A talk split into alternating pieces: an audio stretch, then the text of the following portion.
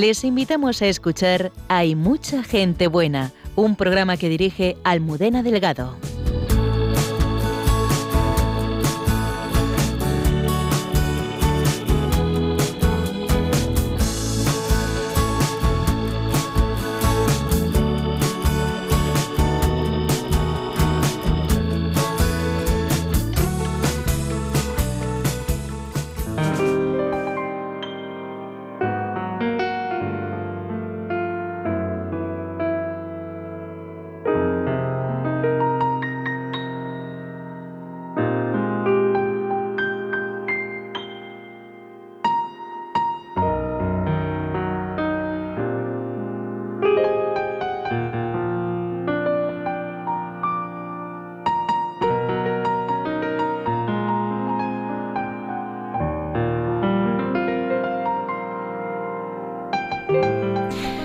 Buenas noches, bienvenidos un viernes más al programa Hay mucha gente buena aquí en Radio María.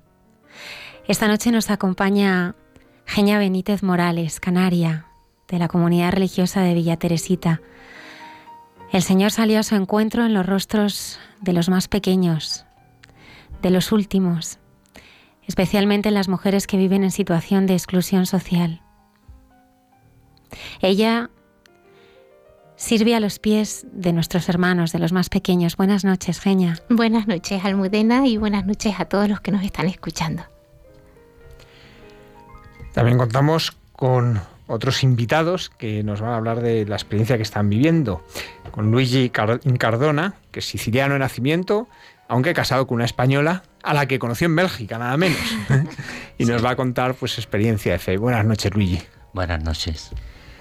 También contamos con Nuria Navarro, es madre de tres hijos, y bueno, pues ella eh, ha encontrado el rostro del Señor a través de la enfermedad de los suyos, y eso le ha ido descubriendo el rostro del Señor y le ha llevado pues a, a vivir la pasión por evangelizar.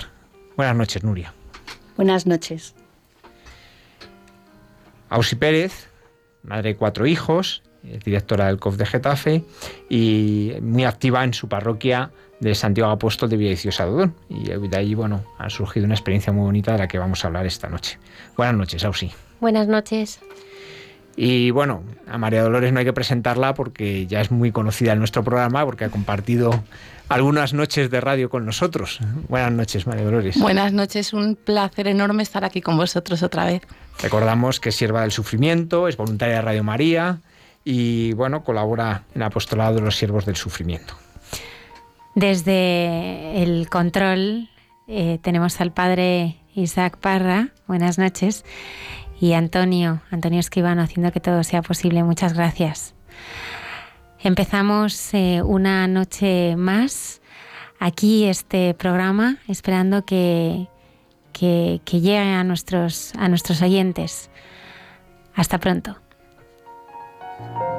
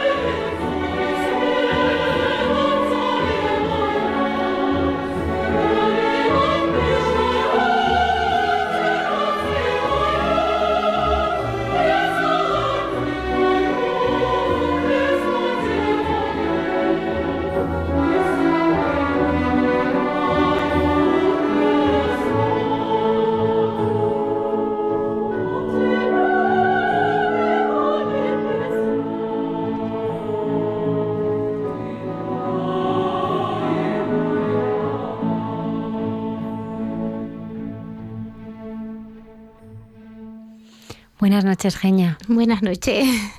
¿De dónde eres? Canaria, canariona, de la isla de Gran Canaria. Y que ayer fue el día de Canarias, pues mira, aquí todavía con resaca del día de ayer. Háblame de tus padres. Bueno, mis padres, a ver, eh, mis padres son unas personas muy fundamentales en mi vida. Eh, desde que yo tengo uso de razón, creo que desde los cinco años aproximadamente que yo recuerdo, eh, mi madre era voluntaria en Caritas de la parroquia, ¿no? Entonces yo que recuerdo, pues eso, esas asambleas en las que yo iba con ella y me quedaba con todos los niños jugando fuera en el patio y, bueno, desde ahí pues siempre he visto a mi madre pues al lado de, de la gente más necesitada. Y mi padre que falleció el año pasado en abril, ahora hizo un año, pues era taxista y, los dos, pues, bueno, mi padre trabajaba de noche, era taxista y trabajaba de noche y conocía mucho el mundo de la noche, pero mm, especialmente a, toda la gente, pues como muy, muy necesitada, ¿no? A mucho drogodependiente, mucha gente que, que andaba por la calle tirada.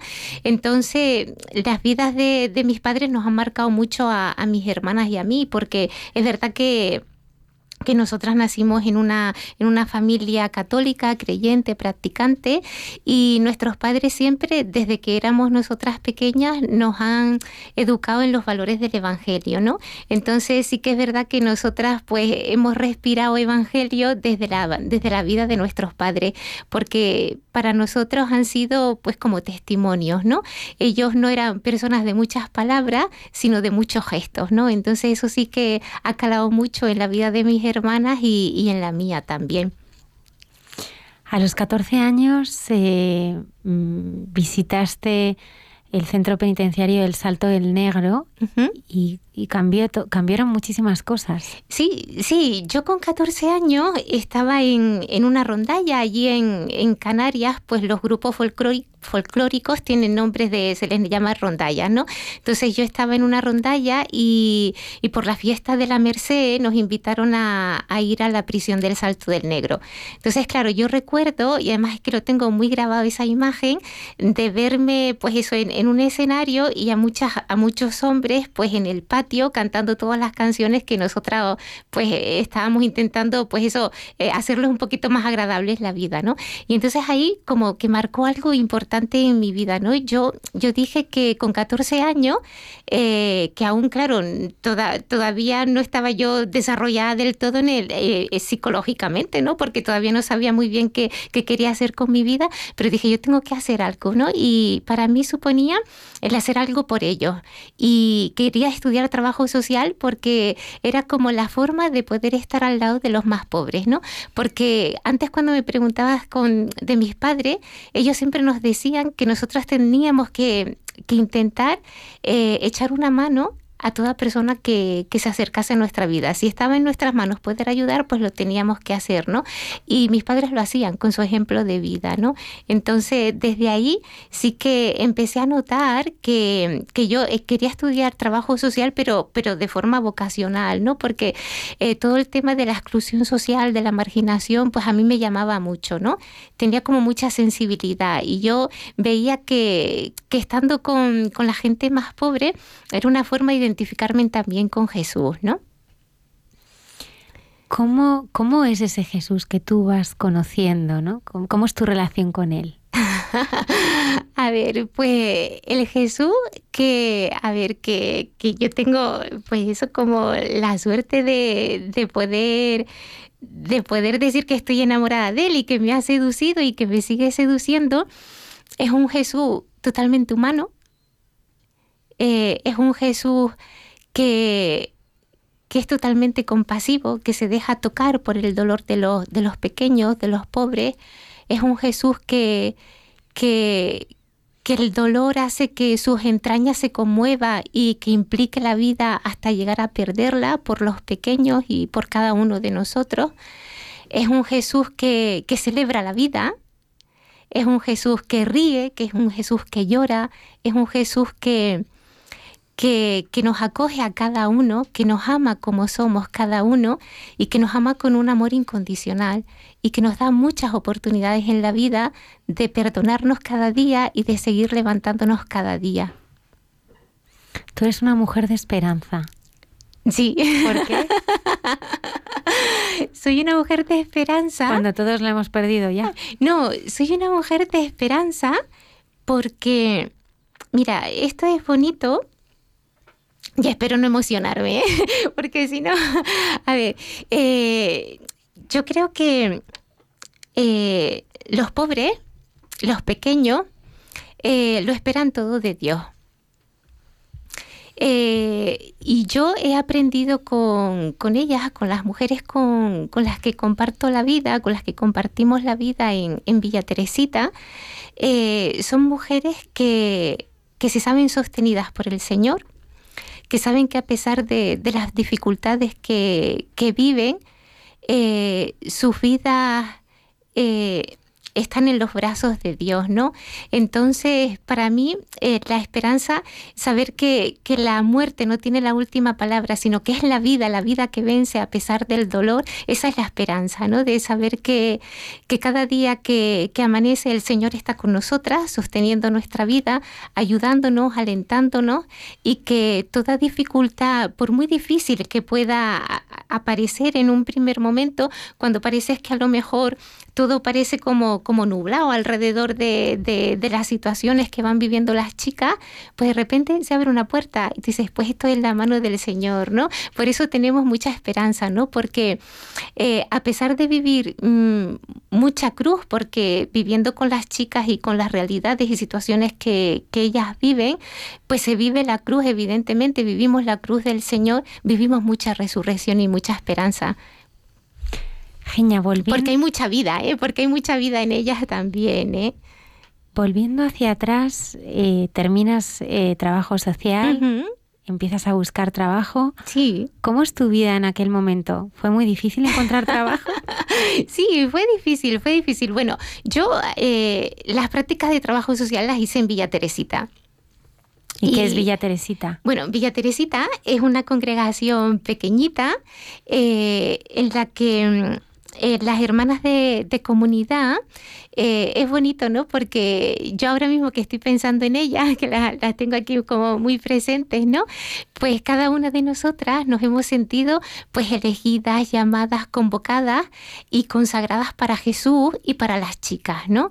Entonces, Villa Teresita eh, nosotras desde, desde, nuestra pequeña comunidad religiosa eh, queremos, eh, queremos ser el rostro del amor y la misericordia de Dios en medio de las situaciones de dolor y sufrimiento que viven nuestros hermanos más, más pequeños, los pobres, principalmente con rostros de mujer, ¿no? con la mujer en situación de exclusión. Entonces, Villa Teresita para ella, pues quiere ser ese lugar, ese lugar de, de, amor y de esperanza en el que ellas puedan rehacer la vida y volver a ponerse de pie. Volver a ponerse de pie. Y recuperar su vida. Vosotros, vosotros salís a la calle. Sí, nosotras en, en Villa Teresita nos sentimos también enviadas por, por el Señor como, como ese Jesús buen pastor y buen samaritano, a hacernos presentes allí donde, donde la vida está siendo amenazada. ¿Y dónde está siendo amenazada, Genia? Pues en, muchas calles, en muchos polígonos, en muchos pisos, en muchos clubes, donde, donde las mujeres eh, pues están consideradas como un objeto de compraventa, ¿no? Entonces ahí nosotras nos hacemos presentes para que ellas puedan experimentar que un amor con mayúscula les espera y que las quiere. Y nosotras hemos aprendido de ellas y cada día, cada día aprendemos de ellas que... Espera, que me estoy emocionando porque esto es que me toca mucho las entrañas. Y al final es mucha vida. Nosotras aprendemos de ellas que a pesar de, de las dificultades que ellas están viviendo, se sienten sostenidas por el Señor. Mira, eh, yo hace poquito que, llegué aquí a Madrid, bueno, esta es la tercera vez que yo vivo aquí en Madrid, pero estos últimos cinco años yo he estado viviendo en Las Palmas. Y yo recuerdo que a mí muchas mujeres en, en, muchas, en muchas noches, y a mí esto de verdad que, que me tocaba mucho el corazón y, y me hacía como, como pensar, ¿no? Y, pero muchas me decían que ellas rezaban en, esa noche, en, esa soledad también de vivir tanta humillación, ¿no? Rezaban el Salmo 22, el Señor es mi pastor, nada me falta. Entonces, claro, yo recuerdo una de ellas que me decía, es que yo tengo un versículo muy, muy, muy grabado en mi corazón y que yo repito muchas veces cuando siento que, eso, que, he vivido una situación en la que me he sentido totalmente despreciada, en la que me han dicho que yo no sirvo para nada, sino para estar aquí. Y, yo he, rezado mucho y he, y he, recitado, decía ella. Dice, y de verdad que yo se lo decía a mi Diosito con el corazón en la mano. Dice, aunque pase por valles oscuros, nada temo, porque tu vara y tu callado me sostienen. Me sedujiste y me dejé seducir. ¿Haces tus prácticas en Villa Teresita? Sí. ¿Y cómo se va encontrando el Señor contigo? Pues vamos a ver, eh, yo creo que que casi como que yo me dejé, me dejé, me dejé encontrar, ¿no? Porque yo sé que a medida que, va pasando el tiempo, digo, el Señor tuvo mucha paciencia conmigo, ¿eh? Porque mira que me salía al encuentro y yo le decía, vale, vale, me gusta esto, pero yo también quiero tener mi vida y quiero tener mi libertad, ¿no? Yo me quiero casar, yo quiero tener mis hijos, yo me quiero ir a vivir a un barrio de marginación, yo quiero estar con la gente pobre. Y entonces, claro, el Señor me iba, me iba mostrando, ¿no? Pues, pues un camino, ¿no? Yo recuerdo, yo recuerdo que cuando estaba de, en voluntaria de, pastoral penitenciaria, conocí a dos hermanas de Villa Teresita y yo no sabía nada de Villa Teresita. Y yo cuando las escuché hablar, lo primero que pensé, digo, madre mía, estos son mujeres de frontera por, lo que contaban, ¿no? Por las situaciones que contaban de irse a las chabolas, de estar con, con la gente más pobre. Yo decía, pero qué mujeres más sencillas y qué mujeres de Dios, de verdad, ¿eh? A mí el testimonio de, vida de, esas dos religiosas, bueno, de María Cinta y de Josefina, que fue en aquel momento las que yo conocí, me impactó mucho, ¿no? Y entonces, eh, claro, cuando yo llego a hacer las prácticas de trabajo social en Villa Teresita y me las encuentro a ella, pues claro, a mí todos los esquemas se me fueron rompiendo, ¿no? Y el Señor fue saliendo a mi encuentro, ¿no? Pues fue saliendo a mi encuentro en mucha gente que vivía en la calle, en muchos enfermos de SIDA, en mucha gente toxicómana y después en muchas mujeres que estaban ejerciendo la prostitución. En cada uno de ellos me fue saliendo al encuentro y yo me dejé encontrar. Ahí sí que ya yo como que fui tirando ya barreras, ¿no? Y me dejé encontrar. ¿Y cómo es el, dejarlo todo, ¿no? y seguirle? Bueno, dejarlo todo. a ver, tienes tus luchas. Yo he tenido las mías, ¿eh? Yo tuve, tuve, tuve mis luchas de verdad, porque a ver, sí que es cierto que a mí me seducía, me seducía mucho la persona de Jesús, ¿no? Su forma de estar con la gente, su forma de, tocar, su forma de hablar, su forma de, dejarse interpelar por el dolor de, la gente que estaba sufriendo la opresión en su tiempo, ¿no? Pues a mí me seducía y me sigue seduciendo, ¿no? Porque Jesús está vivo y, y me sigue seduciendo, ¿no? Y entonces, claro, el dejarlo todo, pues al final fue decir, pues mira, es que me ha ganado, me ha ganado el corazón, ¿eh? me ha ganado el corazón y yo es que me voy contigo porque lo que me estás mostrando es un camino, un camino de amor, un camino de justicia, un camino de, liberación, ¿no? De, poder estar con mis hermanas de, comunidad luchando por, por la dignidad de, las mujeres, por la dignidad de, los más pobres, por los que son pisoteados, ¿no? Por en, nuestra sociedad, por los que no cuentan para nadie, pues yo decía, es una forma de, eso, de ir entregando mi vida, mi pequeña vida, mi pequeña vida, porque al final yo soy pobre, soy frágil, tengo mis debilidades, pero después también tengo pues eso como muchas ganas de, de amar y muchas ganas de, de, entregarme, ¿no? Y de y juntas mis hermanas de comunidad, pues de ir acompañando a las mujeres a que puedan, como te decía antes, que puedan recuperar sus vidas,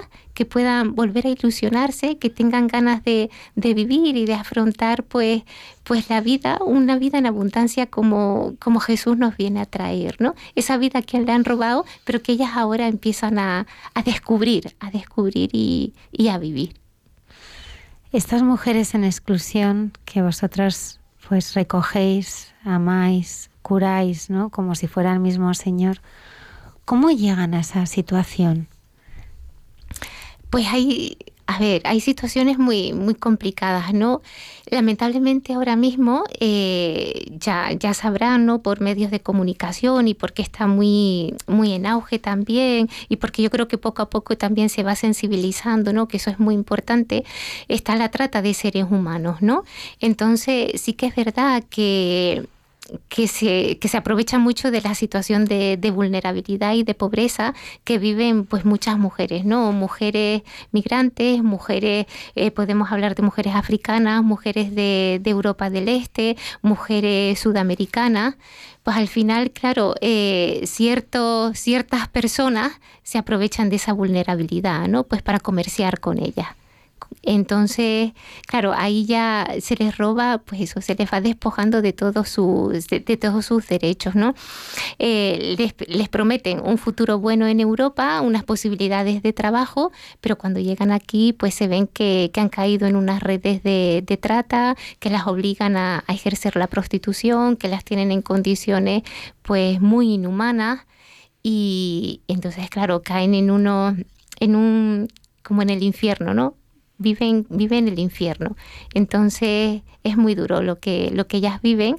Y, y, después otras, pues bueno, pues lamentablemente también la, la, crisis ha hecho, pues eso, mucho, ha hecho mucho daño a, al sector de la población más, más pobre y muchas mujeres pues que tienen cargas familiares, mujeres que, que han agotado pues sus contratos de trabajo, que han agotado todo lo, todas las ayudas que, que, se les podían dar, que, que, no, que no consiguen pues ningún trabajo, no, consiguen ninguna puerta abierta para poder trabajar, pues lamentablemente al tener unas cargas familiares, unos hijos que, que cuidar, que mantener, que dar formación, pues lamentablemente tienen que, que ir ahí a, la prostitución.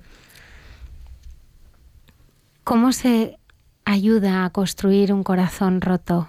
¿Cómo se devuelve la, dignidad que ha sido robada? ¿Cómo, ¿Cómo, se descalza uno para pisar un terreno sagrado, ¿no? Que es esa mujer herida, ¿no? Y necesitada de, de tanta ayuda. ¿Cómo se hace eso? A ver, eh, eso se hace con mucho amor.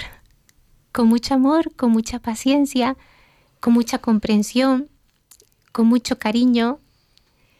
Eh, yo creo que cuando tú experimentas que Dios te quiere como eres y, y recibes tanto amor, tú estás llamada a amar. Y estás llamada a amar a los pequeños, ¿no?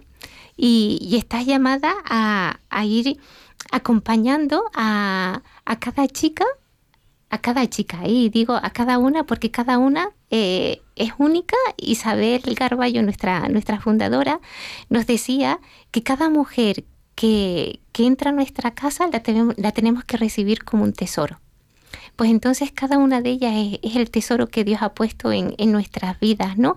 Para, para, poder para poder curarla, para poder ayudarle a ella a ir sanando sus heridas, para que se vaya fortaleciendo, eh, queriéndolas. Eh, es bonito porque cuando, cuando ellas viven con, con nosotras van experimentando porque viven con vosotras. Sí, sí, sí, sí, sí. Nuestras comunidades, eh, no te terminaba de decir que era Villa Teresita antes, eh, pero nuestras comunidades son pequeñas fraternidades, ¿no? Son pequeños hogares en las que vivimos las hermanas de comunidad con mujeres que viven en situación de exclusión social y sus hijos, ¿no? Entonces lo bonito ahí es como nosotras pues vamos formando una familia, ¿no? Una familia tan diversa, eh, tan linda, tan, eso, de, de culturas distintas, de, pensamientos distintos, de religiones distintas, pero lo bonito de eh, todas tan distintas, pero hijas de un mismo padre, ¿no? Y hermanas, ¿no? Y, yo creo que eso es lo bonito también, ¿no? Ser hermanas porque somos hermanas de ella, no nos situamos ni por encima ni por debajo, somos hermanas, somos iguales y estamos para acompañarlas, ¿no? Entonces sí que es verdad que ante tantas heridas y para poder sanar hay que amar y hay que amar incondicionalmente, ¿no? Y, y ya con ese amor que aguanta, que espera y que vuelva a dar una y mil oportunidades, ¿no? Y sobre todo, pues yo creo que respetando mucho los ritmos, ¿no? Porque tienen tantas heridas que las heridas pueden salir, puede estar ahora mismo bien y dentro de cinco minutos pues ahí pues pasa algo y, es que ha salido una herida que ha brotado y entonces ahí lo tienes que acoger, ¿no? Y, tienes que acoger con cariño, ¿no? Y claro, y hay momentos que son un poco, pues eso, como más difíciles de poder acompañar, pero para eso estamos la comunidad también, ¿no? Que nos sostenemos unas a otras y yo creo que el Señor está, pues, está siempre y sosteniéndonos, ¿no? Dándonos como, como la fortaleza, ¿no? Para cada día, ¿no? Para poder acompañarlas a ellas. Pues cuentas que, que busquéis respetar ritmos, pero me imagino, bueno, que a veces personas que has sacado del infierno, que parece, bueno, pues que ya llevan una vida más o menos estable y de repente vuelven al infierno. Hmm. ¿Cómo se vive eso? Sí, a ver, eso es doloroso, es muy doloroso.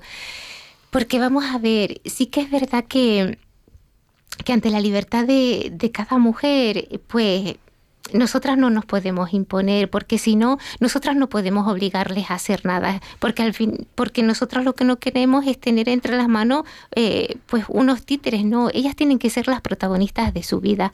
Pero después es verdad que, que hay cada proceso que, la mujer va marcando, ¿no? Y, a lo mejor cuando, cuando no está fortalecida y te dice, pues mira, es que yo ahora no puedo, es que yo ahora no puedo, y yo me voy, yo me voy, yo me voy, me voy o me voy pues porque mi familia necesita que le envíe dinero y, yo ahora mismo no, no, tengo documentación pues para poder trabajar y conseguir un, un trabajo que, que, me permita poder ayudar a mi familia, pues, pues yo me voy otra vez ahí, ¿no? Eso a nosotras nos produce mucho dolor muchísimo porque al final eh, es como, como que te roban algo de las entrañas, ¿no? Como que una hija tuya se te va de casa y sabes a lo que vas, ¿no? Y sufres, ¿no? Pero, pero siempre pensamos que lo bueno que ha vivido con nosotras, eso le queda, ¿no? Ese cariño, ese saber que Dios la quiere, ¿no? Que, que con nosotras pueden contar, que somos su familia y que, que estamos ahí para lo que ellas necesiten y en el momento que necesiten, eh, tenemos la esperanza de que eso siempre les queda, ¿no?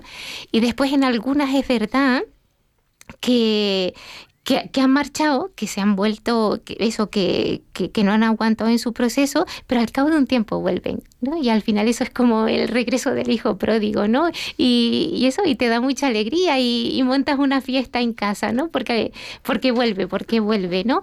Pero es verdad que ante la libertad de cada mujer, la única que puede decidir es ella. Es verdad que nosotras estamos para acompañarlas, aconsejarlas, pero no podemos decidir por ellas, pero por lo que te decía, porque ellas eh, son, tienen que ser las protagonistas de su vida y tienen que coger su, las vidas, sus propias vidas en sus manos, ¿no?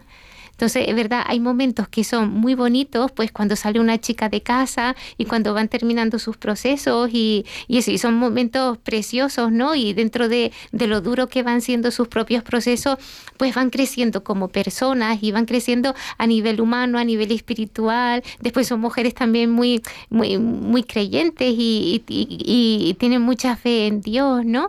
Pero después también está la otra parte, ¿no? La otra parte que te produce dolor y con ese dolor tienes que vivir, claro. Y eso eh, se la vas presentando al Señor eh, sabiendo que, que ella, que nosotras las queremos y las queremos mucho, pero el Señor las quiere mucho más, ¿no? No es que las quiera mucho más, él, sabemos cómo las quiere, ¿no? Porque son, su, son sus preferidas y sabemos que, que, va a cuidar de ellas aún en esa situación porque las vas a poder, a seguir sosteniendo, ¿no? Genial, vosotras vais donde las personas procuramos no pasar. Sabemos, y cada uno en su ciudad lo sabrá, calles que es mejor no ir a ciertas horas, a polígonos que no pases si fuera del horario laboral, y sin embargo os metéis ahí, ¿no? Y os metéis ahí a arrancar de las manos del mal a estas chicas, es decir, os estáis enfrentando a gente que tiene muchos intereses ahí, ¿no? Eh, pero muchos intereses, porque esto del tráfico de personas es algo que yo creo que no nos paramos a pensar porque es tan horroroso, es tan horrible, que, no nos podemos parar a pensar cómo una persona puede em, utilizar la fragilidad de otros para enriquecerse con ello. Es, algo que eh, eh, pensar en el mal nos cuesta mucho cuando es un mal tan puro como este, ¿no? y, nos quiebra. Entonces, por eso a veces yo creo que ni, ni, lo pensamos, ¿no? Pero claro, tú se lo estás quitando a esos traficantes, ¿no? Cuando tú sacas a una de esas chicas de la calle, les estás quitando dinero entre comillas, ¿no? Les estás quitando una de sus fuentes de ingresos, ¿no? No tenéis miedo. A ver, nosotras, vamos a ver, Mm, nosotras cuando, cuando salimos a la calle es verdad que nos situamos mucho desde el respeto, ¿vale? Nosotras eh, lo primero que intentamos es crear una relación de amistad con ellas, ¿no? Y crear un vínculo, un vínculo que te permita, pues eso, poder crear esa, esa relación, ¿no? Y es verdad que nosotras les ofrecemos posibilidades pero respetamos la decisión de ella. En ningún momento le decimos, mira, te tienes que venir. No, no, no. Nosotras estamos ahí acompañando su proceso, sin juzgar, sin condenar, sino entendiendo la situación por la que están ahí, ¿no?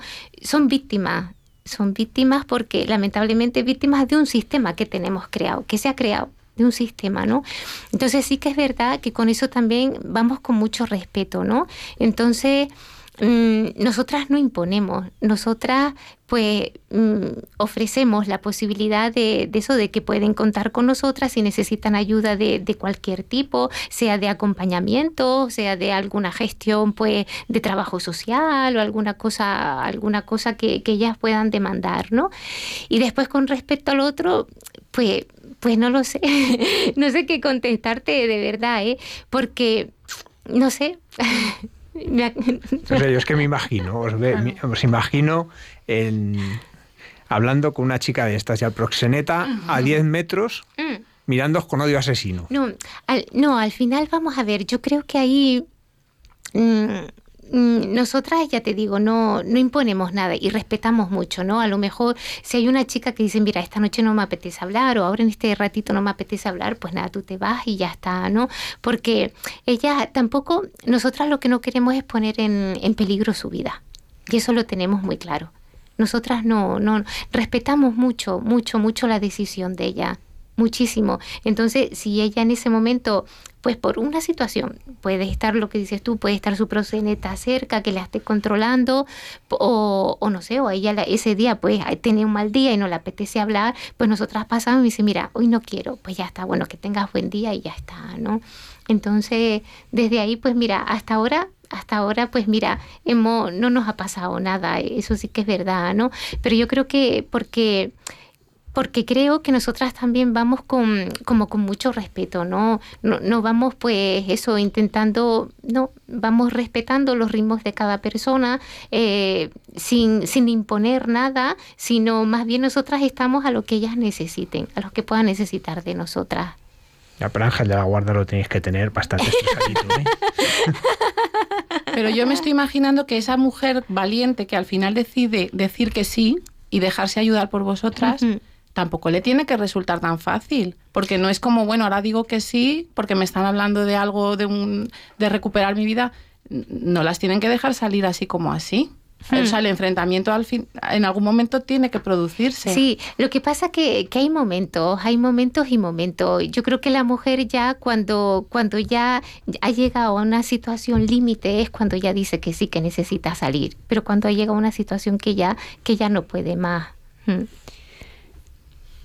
Genia, eh, me gustaría también que, nos hablaras de, del momento ¿no? en el que tú comunicas a tus padres, ¿no? que, bueno, pues que quieres eh, ya formar parte de la comunidad religiosa de Villa Teresita, ¿no? Porque tú estás muy, muy unida a tu padre. Sí, mucho. Y entonces yo sé que a ti, pues ese momento, ese momento, pues era costoso, ¿no? Porque es separarte, venirte aquí a Madrid, tú vivías en, Canarias, y cómo, cómo lo viviste? Mira, pues fue algo, fue muy bonito y yo recuerdo con mucho cariño porque eh, yo sí que puedo hacer la lectura de que el Señor lo preparó todo. ¿eh?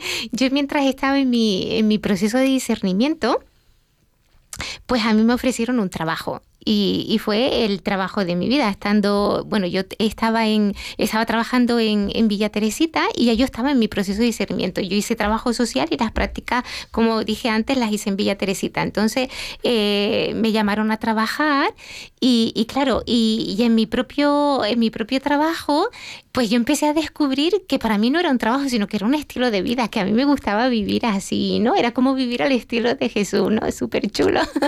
y entonces recuerdo que mientras estaba yo, ya yo entré en mi proceso de discernimiento a raíz de, bueno, de todo lo que iba viviendo en el trabajo con las chicas día a día y después de un campo de trabajo que hice en Villa Teresita, en Valencia, ¿no? Que llegué a la isla súper revuelta, súper revuelta con una revolución interna que decía, madre mía, ¿qué me está pasando? Que no me encuentro.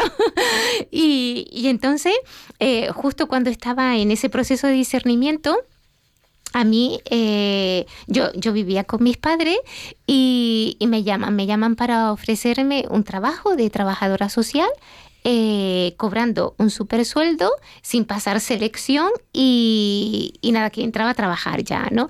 Y yo recuerdo que fue, era un lunes por la noche cuando me lo estaban planteando y mientras yo estaba escuchando la llamada, a mí por el corazón se me iba pasando toda la gente del barrio, ¿eh? Yo decía, ay, madre mía, pero es que yo tenía muy claro que la respuesta era no. Mientras ella me estaba diciendo, ya yo estaba respondiendo, pero me dijo, dice, pero Genia, tú me puedes responder el viernes. Y yo dije, vale, yo te voy a responder el viernes, pero mi respuesta ya es no. porque es que lo tenía claro de verdad. Y yo recuerdo que se lo comenté a mi madre en ese momento y me dijo, ay, genial, dice, le dirás que sí, ¿no? Claro, yo en ese momento entiendo que las madres, pues de alguna forma, pues quieren pues que sus hijos tengan, pues medianamente un futuro garantizado, ¿no? Y yo le dije, ay, mamá, pero si tú sabes que yo estoy ahora mismo en este momento. Entonces ella se dio cuenta y dice, vale, vale, dice, pero tú solo dices a tu padre. Digo, muy bien. pues entonces, nada, en esos días yo recuerdo que nada, ya lo fui diciendo, eh, bueno, lo del tema del trabajo y me tocaba a mi padre, ¿no? Y lo dejé para el último, mi padre era el último, ¿eh? Y yo recuerdo que esa tarde fue justo la víspera en la que yo iba a responder a, esa, a esa propuesta de trabajo. Y fue un jueves por la tarde, es ¿eh? que me acuerdo, mis hermanas, no sé si me estarán escuchando, pero dice que tengo mucha memoria y es que me acuerdo de muchas cosas importantes de mi vida. ¿eh? Pero fue un jueves por la tarde, yo salía de, trabajar de, de Villa Teresita y, recuerdo perfectamente, mi padre ya estaba jubilado, ya hacía unos cuantos años que se había jubilado, como dije antes era taxista, y, esa tarde estaba regando las flores y nada, yo subí a la, a la azotea le dije, oye papá, te tengo que comentar una cosa. Digo, mira, me han llamado eh, para ofrecerme un trabajo de trabajadora social con tanto dinero a, mensual y mi respuesta es que le voy a decir que no. Claro, yo ahí dije, ay señor, ¿y ahora nada, que pase lo que tenga que pasar, que yo estoy dispuesta aquí a negociar y hablar lo que haya, haya que hablar. Pues nada, de repente mi padre me dijo, Genia, es que esa es la respuesta que tienes que dar. Entonces, claro, a mí ya yo me quedé sin palabras de verdad. Y entonces él me dijo, dice, mira, Genia, los trabajos van y vienen. Pues a lo mejor te pueden contratar mañana y pasado mañana te dice que ya no te necesitan. Dice, pero tú siempre me has dicho que en Villa Teresita cuentan contigo como una más. Dice, lo más importante de todo es que esas mujeres las necesitan a ustedes, Genia. Dice ahí, así que quédate ahí. Y nada, ya, eso fue como, eso, para mí fue como, eh, como el último, el último momentito de decir, esto ya está hecho, ¿eh? Aquí ya me queda nada para entrar en Villa Teresita, porque ya es que estaba todo preparado, ¿eh? Sí, sí, sí, y fue un momento súper bonito, ¿eh? Bonito, bonito. Y recuerdo, mi entrada en Villa Teresita fue el 19 de marzo, Mira, mi padre siempre decía antes de, mi padre te, enfermó de, Alzheimer y antes de la enfermedad decía, madre mía, qué regalo de San José me han dado, ¿eh? Dos hijas mías se han ido el día del padre de casa. Mi hermana la mayor se casó un día de San José y yo entré en Villa Teresita un día de San José. y y fue un momento súper bonito porque yo lo recuerdo que fue allí en, nuestra casa, en la casita de, que, teníamos, que tenemos allí en Las Palmas y era muy bonito, ¿no? Porque, pues porque estaba mucha gente del barrio, ¿no? Mucha gente del barrio estaba pues acompañándome en mi entrada en, en Villa Teresita. Estaban mis padres, estaban mis hermanas, mis cuñados, mi sobrina, la comunidad. Entonces fue un momento súper bonito, muy bonito. Y lo más bonito de todo yo creo que para mí ¿eh? era ver la satisfacción de mis padres, ¿no? El, pensar que, ellos me veían feliz y era lo que, lo que querían, ¿no? Y mi padre siempre me decía, mira, Genia, si tú ahí eres feliz, nosotros estamos felices contigo. Ya está. Y después, durante todo el tiempo hasta que él enfermó, me ha acompañado, pero de una forma muy bonita, ¿eh? en, mi vocación. En Sí, me ha acompañado de una forma muy bonita, muy bonita, muy bonita. Sí. Para aprender a mirar a mirar a estas mujeres que están en situación de exclusión, para también tener esa fortaleza eh, mm, para sostener sus caídas, levantarlas.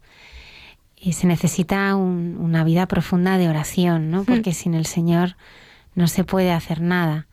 ¿Cómo, cómo vives tú dentro de, de, toda esta misión vuestra, ¿no? esa relación especial con, con ese Jesús con el que tú cantas que contigo y como tú, ¿no? sí, pues mira, tiene que ser una relación muy, muy, muy unida a Él. Sí, el centro de, de cada una de mis hermanas de, de comunidad y mío es Jesús. Él es el que da sentido a nuestra vida, a nuestra vida personal y de consagración y después a la vida de, Villa Teresita, ¿no? Y evidentemente tienes que, que tener una, relación fuerte con Él, ¿no? Tienes que mirarle mucho, porque mirándole a Jesús, mirando su forma, lo decía antes, ¿no? Mirando su forma de estar con la gente, mirando su forma de sanar, su forma de, de dejarse interpelar, de dejar que, que su estómago le duela, le duela del dolor que vive la gente, mirándole a Él, es como nuestra mirada va cambiando, ¿no? Y, nos vamos configurando con él. Entonces, yo es que he tenido mucha experiencia de, vivir mucha misericordia de Dios conmigo, ¿no? Y a mí es que el tema de la misericordia es fundamental en mi vida y, me toca, ¿no? Entonces, cuando cuando tú palpas tu propia fragilidad, ¿no? Cuando, cuando ves que, que el Señor ahí te ama y te ama de una forma incondicional, eh, tú te sientes llamada a amar. Amar, a, dar oportunidades, a, coger las heridas de, las chicas y, ¿por qué no?, a besarlas. Sí, tú besas las heridas de ellas porque en ellas estás besando las heridas de, Jesús, ¿no? Y, besas la cruz de ellas y, besas las resurrecciones de ellas también, ¿no? Mira, yo creo que algo bonito en, en Villa Teresita también es que la cruz y la resurrección está súper enlazada pero mucho, mucho, mucho. Mira, yo ahora mismo te puedo contar un, en una de las sobremesas, nosotras, algo muy bonito en Villa Teresita es que a mediodía comemos todas juntas y es como el momento de la familia, ¿no? Es verdad que eso que por las mañanas, pues las chicas están en sus clases, en sus talleres de formación y a mediodía, pues eso nos podemos reunir todas, ¿no? Y, y poder, pues comentar como en una familia cómo nos ha ido, cómo nos ha ido el día.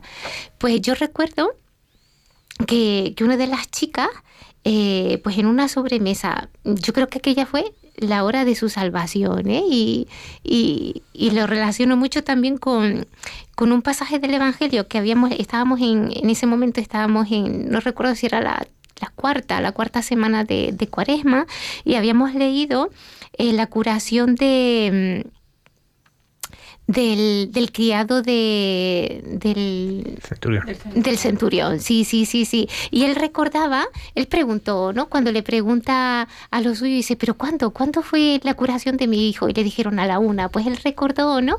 Que, que en ese momento Jesús le había dicho que, que estaba curado, ¿no? Pues en ese momento empezó Jennifer, pues en casa, pues a contar su proceso migratorio, pero lo empezó a contar y a contar y contando pues todas las dificultades que había vivido, ¿no? Lo mal que lo había pasado en Libia, lo mal que lo pasan los migrantes en Libia, cómo la vida allí no tiene ningún valor, cómo allí las personas son vendidas eh, y compradas, cómo las personas pues las pueden matar a cambio de nada, como eso, como que la vida, la vida de, del ser humano y de los pequeños no tiene ningún valor, ¿no?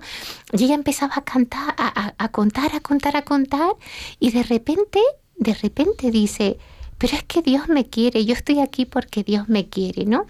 Claro, y yo pensé, digo, esta es la una para ella, es su hora de salvación. Digo, madre mía, ahora mismo está contando como un momento de cruz muy fuerte, muy fuerte, pero a la vez, a la vez, eh, la resurrección, ¿no? Porque ella, pues, ha podido salir de esa situación y se está abriendo a la vida, ¿no?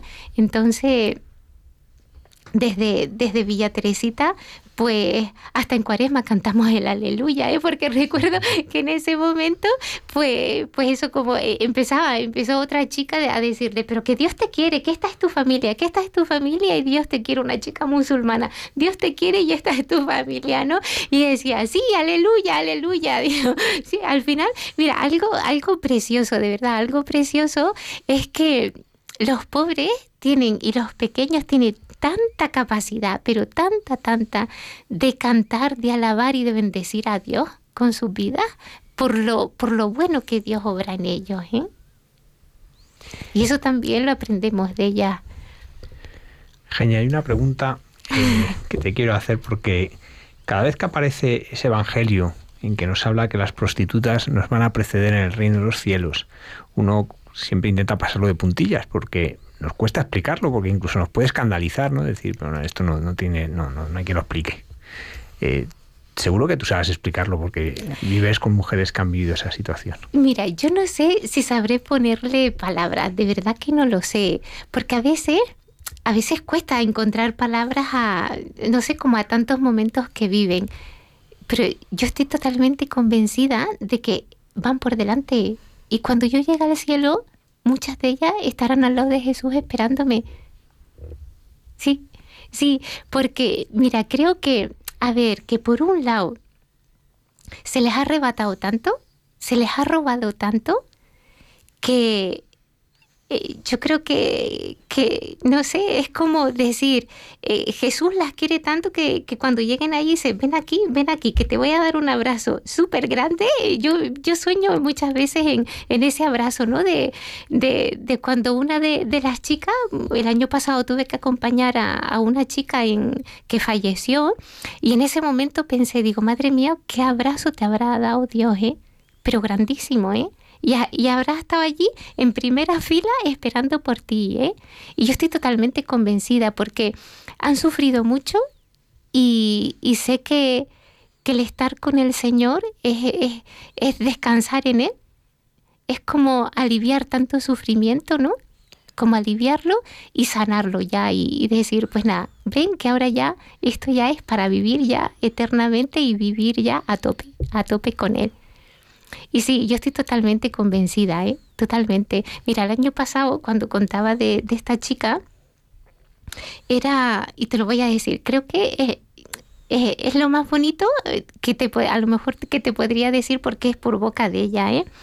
Ella había vivido, pues eso, muchísimos años, pues mal, muchas situaciones de droga, prisión, prostitución, y de repente empezó a acudir a, los talleres que, que nosotras en Las Palmas teníamos y ella encontró su lugar. Y es que encontró su lugar. Aquella mujer se transformó, es que se transformó. Y cuando mejor estaba, le vino un cáncer de pulmón. Entonces, claro, la última temporada, el último, la última temporada, yo la acompañé mucho en el hospital, y era muy bonito porque me decía, eh, yo en muchos momentos le, le, preguntaba, eh, Mari, ¿tú, tú sientes que Dios te quiere, ¿verdad? Dice, claro, claro que sí.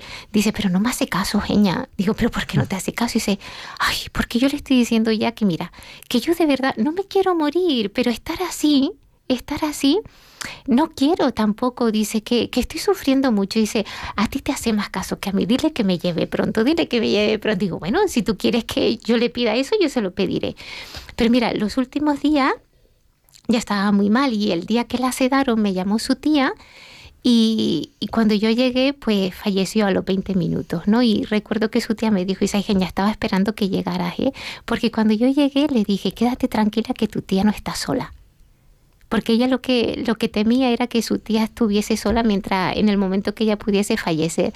Le dije, quédate tranquila y vete en paz. Digo, mira, Dios te está esperando. Digo, y vete tranquilita, de verdad. Digo, que aquí está tu tía y yo estoy con ella, de verdad. Y, vete, vete tranquila. Vete cuando tú quieras, pero vete en paz, que Dios te espera.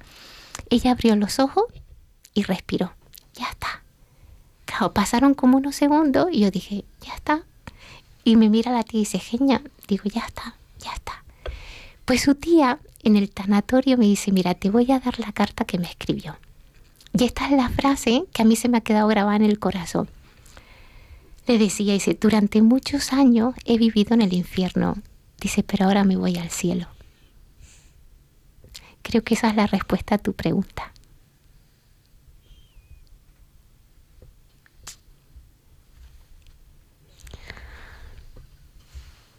Genia, me gustaría que nos hablaras del origen de, Villa Teresita, de la comunidad religiosa, y cómo surge, porque ya lleva bastantes años trabajando por los por los más desfavorecidos. Pues mira, Villa Teresita surge gracias a, una mujer muy seducida por, por, Jesús de, por Jesús de Nazaret, una mujer valiente, dócil al espíritu y que oyó el grito de las últimas, de las que nadie oía, ¿no? De Isabel Carballo, Carballo Ayala. Eh, ella eh, era de, de Pamplona y, ella en la época de, de la posguerra en la época de la, de la posguerra, pues iba a un hospital a dar de cenar a unos niños gitanos.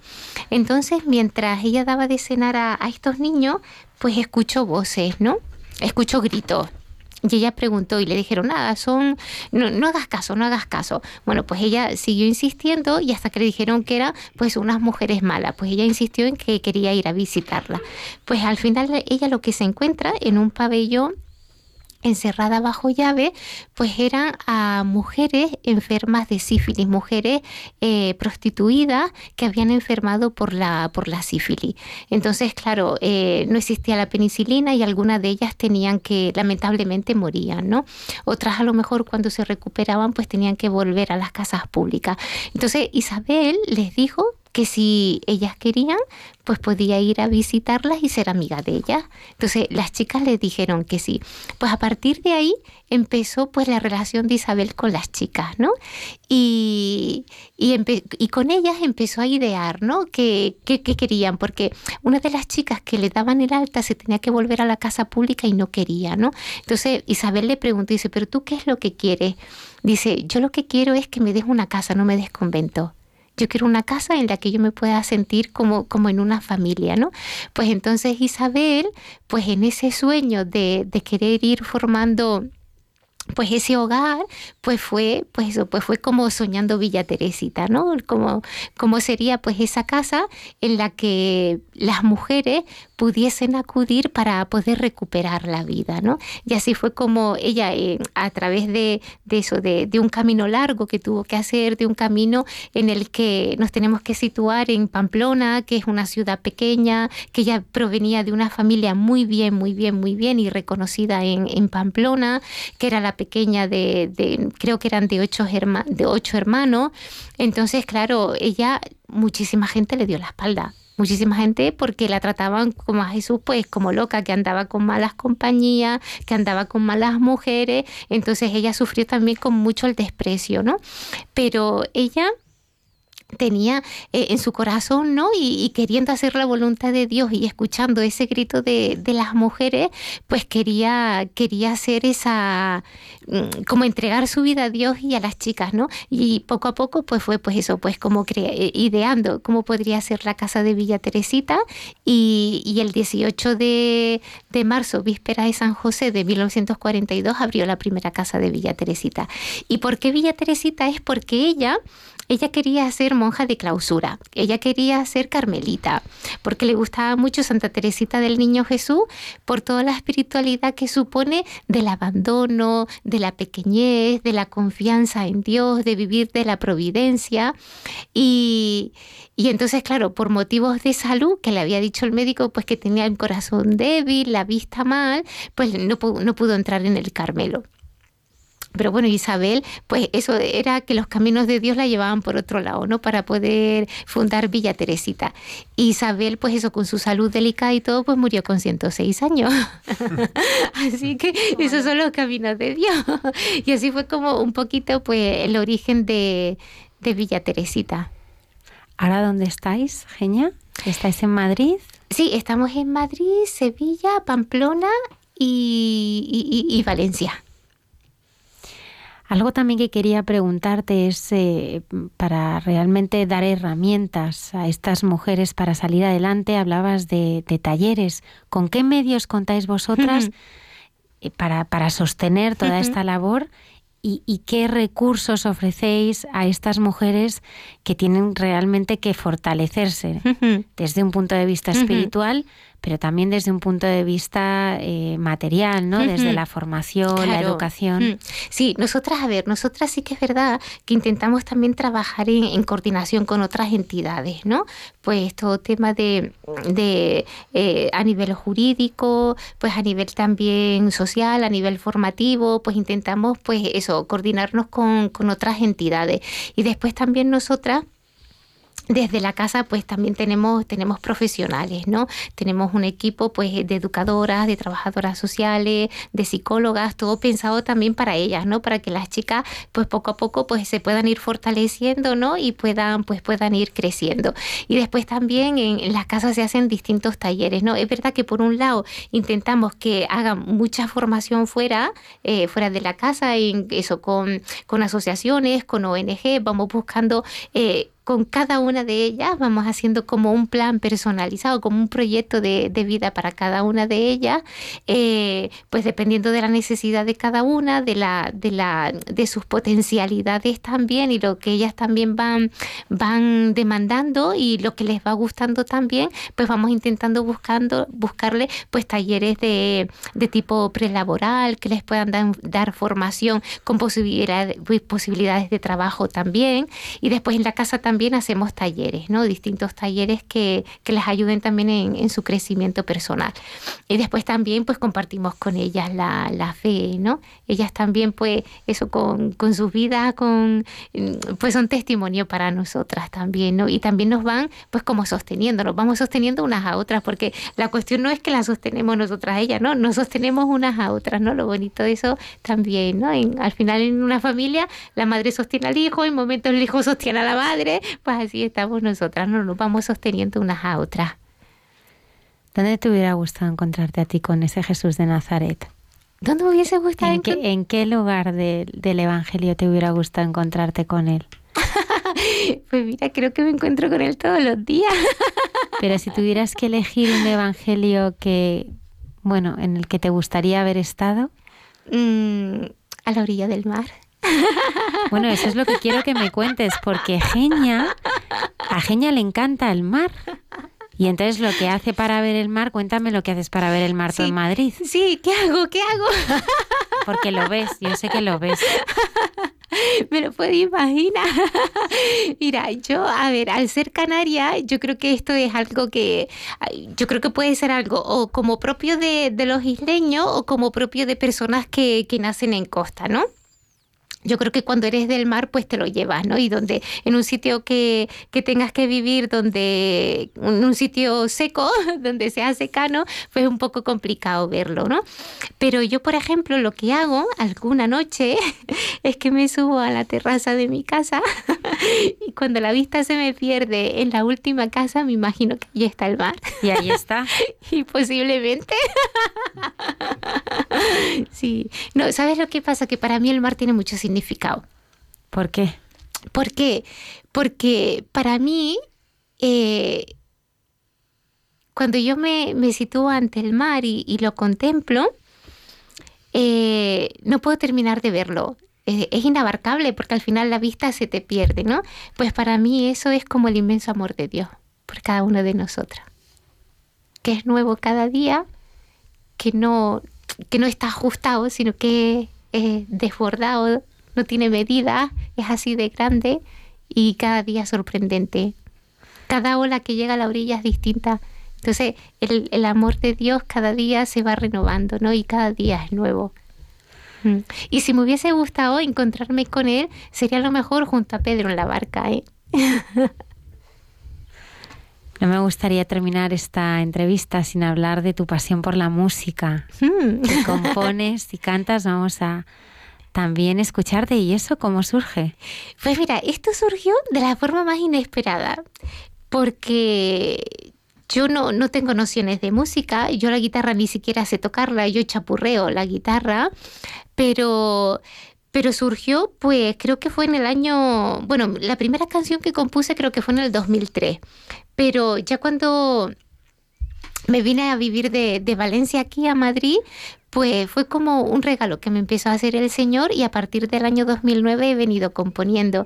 Y, son canciones, a ver, no son nada fuera, no, es nada extraordinario, ¿no? Lo que pasa que para mí son como, como, como regalitos porque al final son de, de mis momentos y mis ratos de, de oración con el Señor, ¿no? Suelen surgir de ahí surgen bien o de de, un evangelio, surge, surge, bien de un encuentro vivido con una mujer, surge de, de, un momento cotidiano o surge, pues como te acabo de decir, de un momento de oración con, con el Señor, ¿no?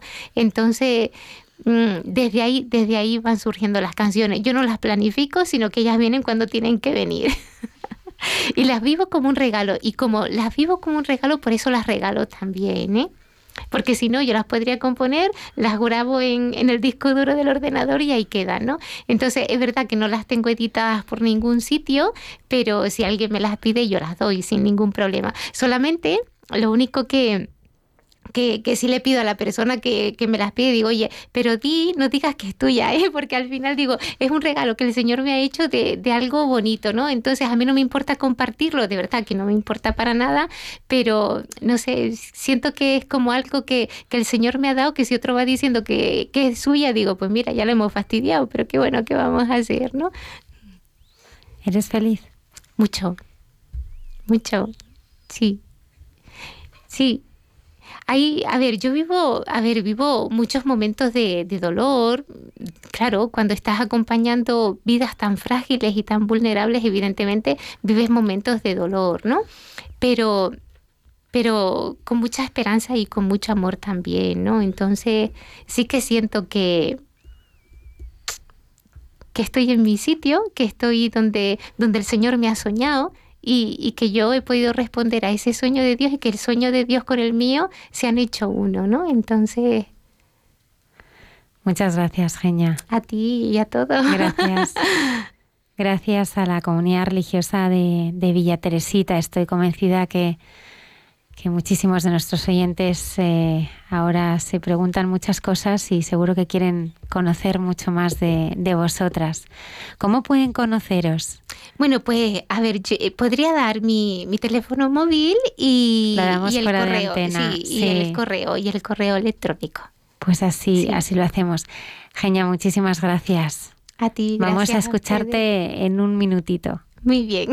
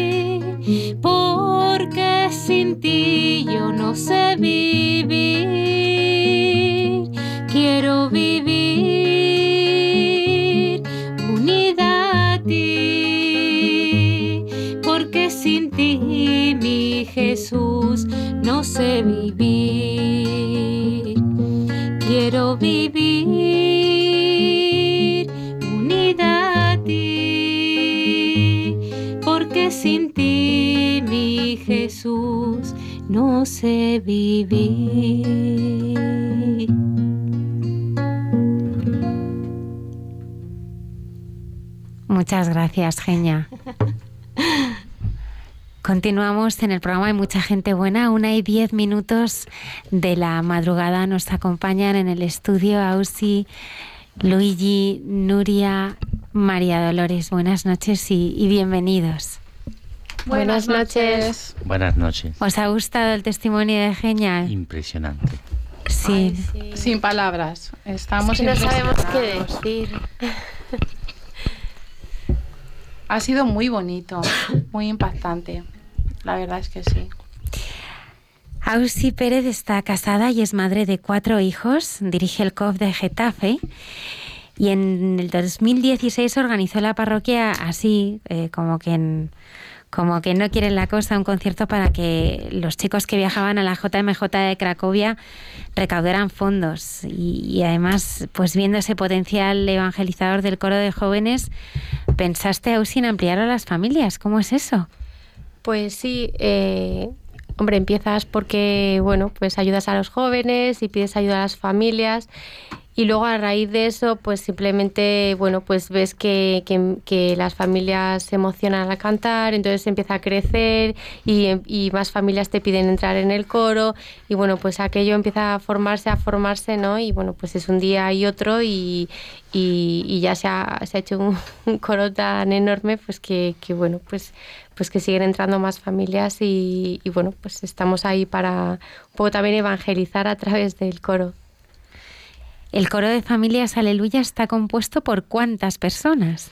Pues entre más o menos somos como unos 60, contando eh, que hay bueno pues familias enteras con hijos, hay jóvenes, hay abuelas, entonces cuando nos juntamos todos, todos, pues somos 58, creo, pero vamos, eh, la última vez que tuvimos que hacer camisetas, 60 sí, sí era. Pues vamos a conocer a algunos miembros de este coro y, y- y a saber cómo han llegado hasta el coro. Luigi Incardona, buenas noches. Buenas noches. Tú eres siciliano de nacimiento, Sí, pasa que llevas muchos años en España, aunque realmente a tu mujer la conociste en Bélgica, ¿no? Totalmente, sí. O sea que tú has ido recurriendo a la Unión Europea. ¿no? ¿Tú cómo conociste la fe? Bueno, eh, me voy a contar un poco, voy a contar un poco mi, mi conversión, ¿no? Eh, entonces, eh, bueno, yo antes eh, era una persona que no tenía nunca tiempo para ir a misa, ni diario, ni, ni domingo. Y nada, bueno, yo pensaba que era un católico de estos, eh, como todos, ¿no? Que pensamos que somos católicos, pero luego no hacemos nada, ni, ni el Padre Nuestro, ni la Ave María, ni nada. Y nada, entonces se cruzó en mi camino una persona, yo le llamo mi ángel, y se llama Javier. Y entonces eh, me dijo, mira, em, vas a ir a un sitio, pero no te digo dónde. Y entonces era, pero tenía que ir con mi mujer, ¿no? Y entonces eh, mi mujer me dice, pero ¿dónde vamos a ir? Digo, mira, Merce, Javier no, no, no dice de ir a un sitio, no va a ser malo. Seguro que no va a ser malo. Entonces, ya veremos, ¿no? Cuando llegamos ahí, pues veremos lo que es. Y nada, y era un cursillo de cristiandad. Y nada, y eso pues cambió mi vida, cambió mi vida totalmente. Y, nada, eh, salí de ahí y entonces después del cursillo de cristiandad están las sutrellas y todo unas cosas que, que, está un poco unido al, al, cursillo, ¿no? La verdad que me gustaba muchísimo, muchísimo, pero bueno, eh, yo estaba más atraído también por la parroquia.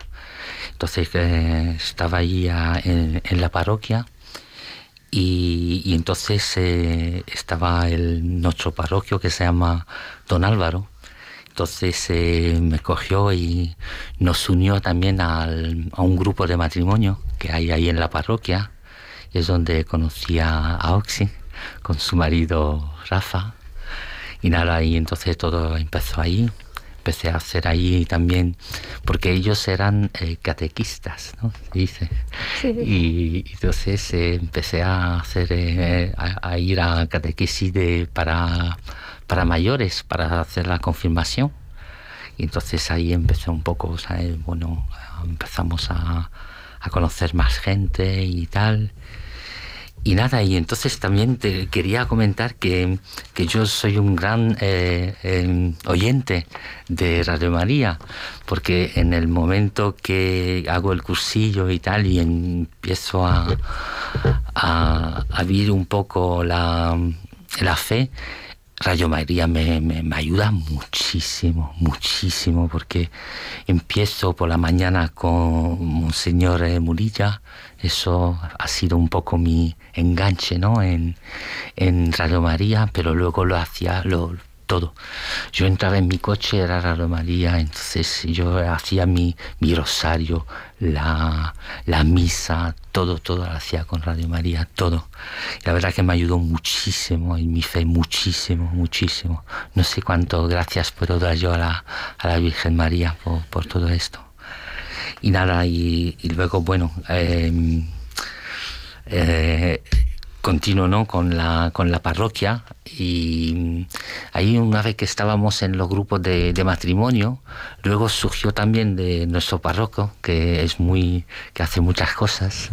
Entonces estaba también los lo grupos de, de padres de, de cine y hacíamos eso, ¿no? Entonces ahí nos juntábamos todos los hombres, porque claro, él hacía lo de hombres y lo de mujeres, pero claro, por una razón muy, muy simple, al final alguien se tiene que quedar con los niños, ¿no? Entonces, bueno, tocaba con los hombres y, y ahí ya empecé a conocer más gente de la parroquia y la verdad que es una bendición porque ya allí yo como era nuevo en todo esto, yo no tenía prácticamente amigos en la fe, ¿no? Tenía a mi Javier, pero yo tenía mucho más, ¿no? En la, en la fe. Y ahí sí que empecé a, a, a tener amigos y a tener una vida de fe. No solamente decir, mira, voy a misa todos los días, pero luego tienes amigos, compartes cosas con ellos, ¿no? Entonces eh, ahí hemos empezado a compartir y hemos y nada, y luego de ahí surgió también que íbamos a correr todos juntos y tal. Y, y eso no, nos unió mucho más, ¿no? Todos los amigos.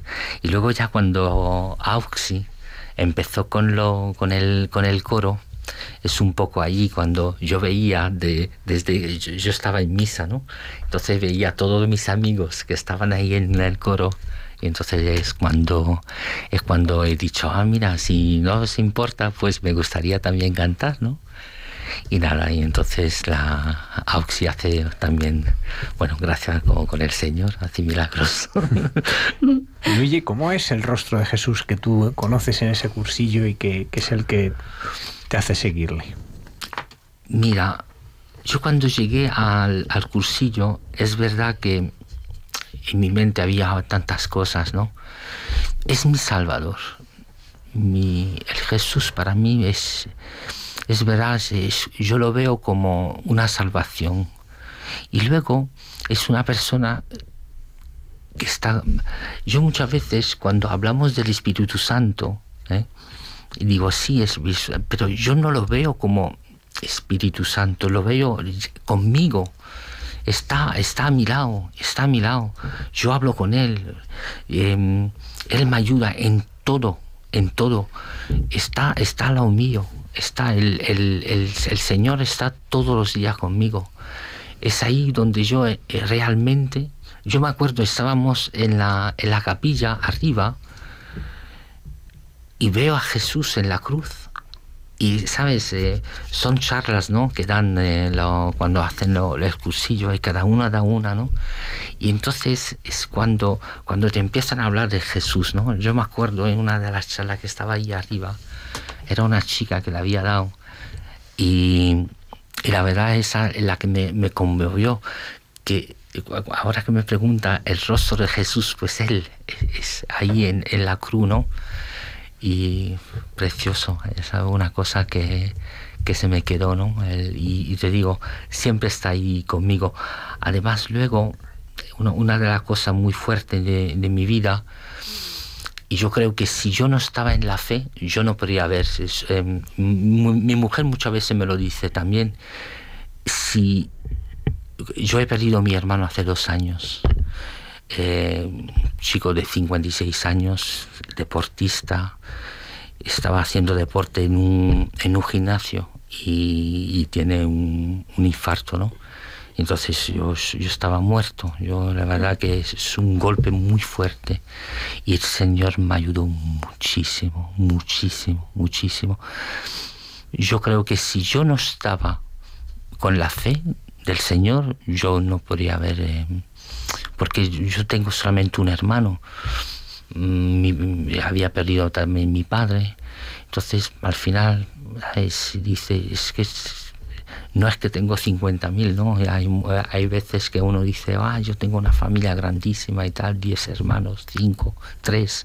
Yo tenía solamente uno y además éramos tan, tan juntos de teníamos ni dos años de hemos criado juntos, hemos hecho todo juntos, ¿no? Y ahí sí que el Señor nos ayudó muchísimo, muchísimo, muchísimo, muchísimo. Y gracias también a los retiros, a los retiros que hacemos. Y ahora hacemos otros retiros también con, amigos de, de la obra, ¿no? También. Y la verdad que muy bien, la verdad que nos ayuda muchísimo todo eso. ¿Qué es para ti la oración?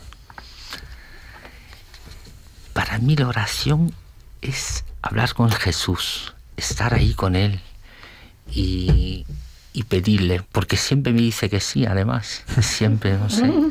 Siempre, siempre, Habrá que pedirte todo a ti para que se lo pida. La verdad que, la verdad que la, yo, yo, yo, Ah, ¿cómo te voy a decir?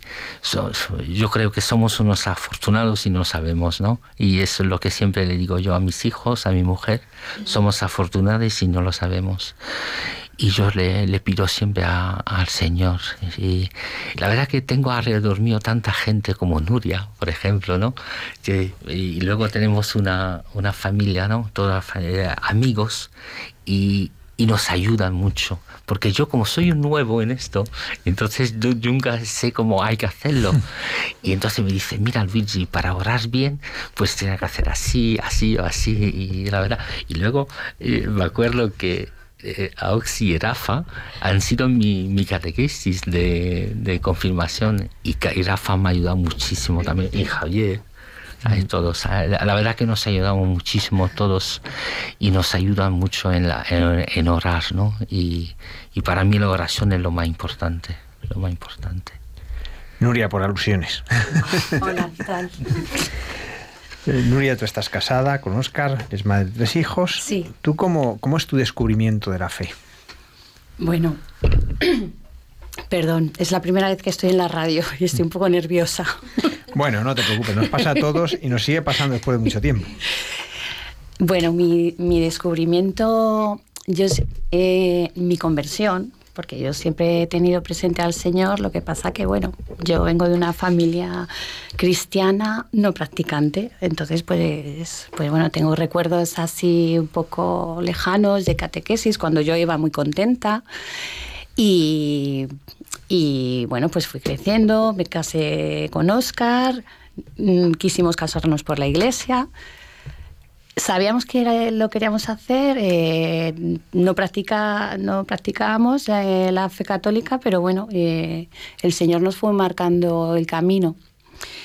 Y realmente mi conversión, pues bueno, Dios me puso delante la enfermedad de mis familiares y encendió en mí la llama de su amor. esto pasó en el año 2006 cuando escolarizamos a nuestra primera hija en, un colegio católico, se llama Fuenllana. La escolarizamos allí y no sabemos tampoco, mm, sabíamos que nos gustaba, estaba, estaba en construcción, pero nos gustó tanto el ideario que tenía, sobre todo su, su amor a la verdad, que decidimos eh, meter a la niña. Entonces, pues bueno, al año eh, mi suegro enfermó de cáncer de colon y de próstata. Y, bueno, fue un palo muy fuerte para todos nosotros. Y sentí la necesidad de rezar, de, de pedirle a Dios. Entonces entré en el oratorio del colegio eh, me arrodillé y le pedí disculpas porque no me acordaba del Padre Nuestro. Y, le dije que por favor, digo, por favor, le recé como pude. Y cada día que iba a dejar a mi hija al colegio, pues me acercaba un, ratito a hacer oración. Luego fui conociendo a personas de allí del colegio. Eh, empecé a asistir a círculos de, la obra, de, del Opus Dei. Cada día me sentía mejor cada vez que iba. Y, y bueno, y en un verano del 2009, veraneando en Finisterre, nos acercamos a Santiago de Compostela, pues de hacer una excursión, y en la Catedral de Santiago, pues al dar el abrazo al santo, pues, pues sentí, bueno, sentí algo pues muy especial. Eh, de todo esto ya había, ya había pasado la operación de mi, de mi suegro, todo salió muy bien, se está recuperando fenomenal. Y a los pocos meses de venir de, pues de vacaciones, pues nada, muy poquitos, eh, necesitaba, eh, digo, bueno, ya hay que ir a misa, hay que ir a misa ya por lo menos todos los domingos. Y necesitaba ir a una parroquia que fue, se llamaba Santiago Apóstol. Yo vivía antes en Alcorcón. Entonces, pues no sé dónde lo busqué, en internet, en las páginas amarillas, y vi Santiago Apóstol, vi a Vicioso Llamé por teléfono, se puso el párroco, que, que es don Álvaro Ojeda, que es una de las personas más importantes en mi vida de fe, siempre se lo agradeceré. Él acaba de aterrizar en la parroquia, llevaba pues yo creo que unos seis meses, y me dijo, pues acércate y hablamos. Eh, me acerqué a Santiago Apóstol, eh, me llevé a mi hija mayor, tenía cinco, eh, seis añitos, y, bueno, me, dijo, pues venga, Nuria, te, ah, vamos a abrir ahora un grupo de catequesis de confirmación de adultos, te tienes que venir. Y digo, pues bueno, pues yo me voy. Junto a esto, eh, pues eh, fue la catequesis de confirmación, al grupo de madres que tenía don Álvaro. Y mi, pues yo cada vez pues estaba más contenta, estaba más cerca del Señor, también seguía asistiendo a los círculos. Tengo que dar las gracias a una numeraria muy querida que se llama Mercedes Herraiz, que también ha sido muy importante en mi camino de fe. Y bueno, eh, poquito a poquito, bueno, pues me hice cooperadora de la obra. A los seis años el Señor me, me pedía más y bueno, pues soy fiel de la obra, soy supernumeraria, estoy contentísima. Y bueno, hasta aquí pues todo muy bien. Hasta que, eh, otra vez eh, la enfermedad se puso en medio de mi vida, enfermedad de mis familiares, y en este caso pues fueron mi padre y mi hermana mayor. Los dos no, no son creyentes. Eh, mi padre le dializan pues tres veces por semana desde hace dos años. Es un es muy duro. Y, bueno, en, una, en, uno de sus ingresos hospitalarios, pues dije, venga papá, vámonos a misa aquí en el 12 de octubre, que está en la séptima planta, que va a empezar ya. Y bueno, hija, pero ¿para qué voy a...? Venga, vente, vente. Entonces, pues bueno, fuimos ahí despacito. Y bueno, pues encontró a médicos, a enfermeros, encontró a enfermos con su pijama, y, nada, salió pues contento, no, no me dijo nada, pero estaba con una sonrisa, estaba sereno. Bueno, yo con eso ya me conformo. Y ahí sigue el hombre. Eh, mi hermana enfermó de cáncer de mama eh, el año pasado. Hace dos semanas acabó el tratamiento de radioterapia, ha pasado también quimioterapia, ha sido un tratamiento muy duro, ha sido un ejemplazo para todos. O sea, tenía, ella tiraba del carro de todos nosotros. Eh, y bueno, pues eh, en, la, en la operación, que estábamos todos muy preocupados, eh, María, que está aquí, pues me dejó una reliquia del Padre Pío y, y se la di a Yolanda. Y se la metió en el quirófano y bueno, pues a, a día de hoy se ha incorporado a trabajar, está súper contenta. Y, todos súper felices y, bueno, pues un poco ese es mi camino así de fe. Y respecto al coro, pues bueno, eh, de todo esto empezó con la JMJ de Cracovia. Ahí montamos una que no veas y, vino mucha gente a vernos. Se recaudó dinero para los jóvenes, se fueron súper contentos. Y bueno, yo lo que veo en el, en el coro bueno, es, una, es, un, es una parte del Evangelio. Eh, donde hay dos o, tres reunidos en mi nombre, yo estoy en medio de ellos. Para mí es cierto. Yo creo que para todos los que estamos aquí, los que lo vivimos domingo a domingo, también lo es. Cantemos mal o bien, eh, doy fe de que en cada misa es el Espíritu Santo el que se encarga de que nuestro canto transmita el amor de Dios a todos los asistentes. Somos familias con hijos pequeños, adolescentes, hay universitarios, han incorporado dos abuelas que cantan fenomenal. Un saludo para ellas. Pepa, Carmita. y el coro está ayudando a crecer en la fe a muchas personas y sobre todo a nosotros y nuestras familias. Para mí cada miembro del coro es un instrumento de Dios. Eh, eh, a mí me acercan cada vez más a Dios. O sea, cada uno con su manera de ser, con su forma de hablar, da igual. Y sí que me gustaría que en un futuro este coro siempre estuviera tan vivo y tan alegre, que siempre tuviera relevo, con nuevas familias, jóvenes, adultos, que sea una ayudita en el camino de santidad a la que podemos aspirar cualquiera de nosotros. Y bueno, pues es un poco mi testimonio.